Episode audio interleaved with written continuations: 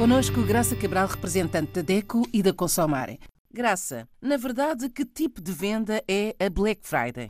É uma venda com redução de preço. Este é assim um nome pomposo que está em praticamente todas as legislações de, enfim, de toda a Europa e de todos os países africanos e que respeita a possibilidade do consumidor poder comprar um artigo, um produto com um saldo, com um desconto.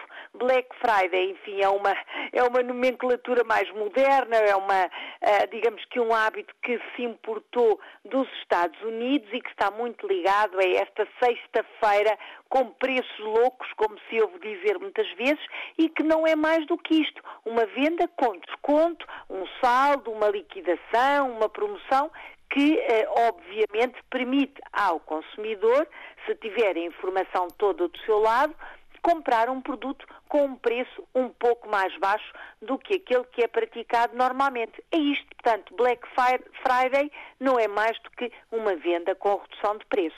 Oh, Graça, e que regras é que existem na Black Friday? Du duas regras fundamentais. Primeiro, esta digamos que é básica para que a Black Friday ou uma compra feita durante a Black Friday, e hoje eh, já se fala até na semana da Black Friday e não só na própria sexta-feira dos saldos, uma compra feita neste regime de promoção só é uma verdadeira oportunidade se o preço for mesmo mais baixo, se não houver manipulação. E o problema está aqui.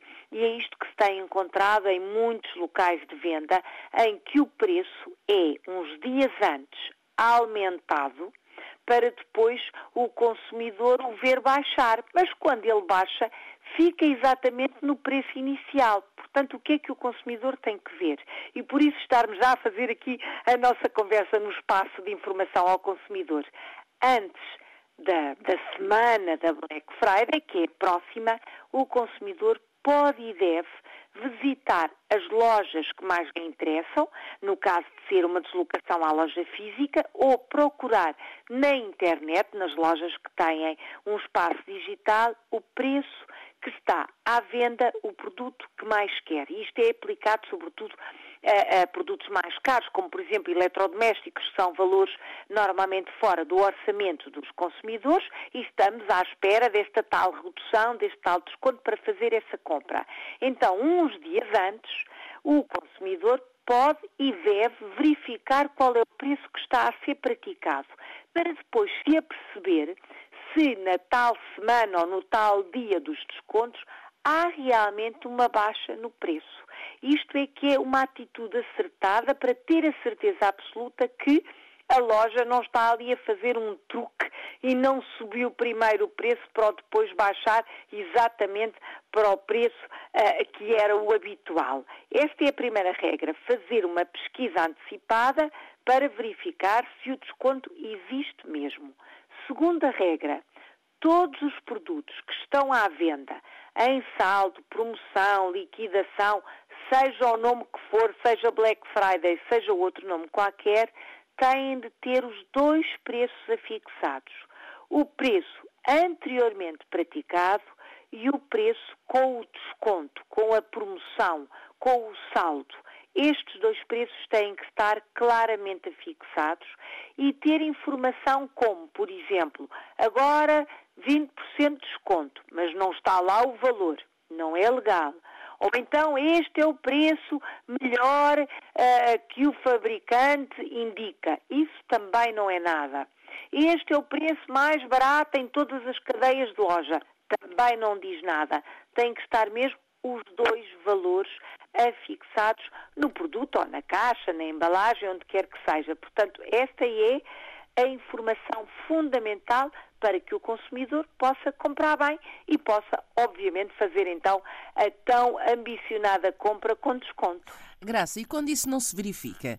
Reclamar sempre, reclamar por escrito, nos locais em que há livro de reclamação, por exemplo, no espaço europeu, em Cabo Verde existem lojas com livro de reclamação, o consumidor pode e deve reclamar diretamente no livro de reclamações. Outros locais em que não é obrigatório, e na maioria dos Estados-membros da Europa não há esta regra, tal como nos outros países africanos de língua oficial portuguesa, o consumidor pode e deve escrever a sua reclamação para uma associação de defesa do consumidor ou para a autoridade que faz a fiscalização. Portanto, digamos que a AVAI do país onde está tem a obrigação de fiscalizar e multar os consumidores que estejam, perdão, os comerciantes que estejam a infringir a lei. Graça, para a semana, do que é que para vamos falar? Vamos falar da obrigatoriedade de todas as lojas receberem pagamento em numerário, ou seja, notas e moedas. Olhe por si. O novo espaço dedicado aos direitos do consumidor em África e em Portugal. Coloque as suas dúvidas enviando o e-mail para o correio eletrónico olheporsi.rtp.pt e ouça as respostas na RTP África à segunda-feira, depois da uma da tarde. Olhe por si. Uma parceria RDP África, Associação DECO, com Isabel Flora e Graça Cabral.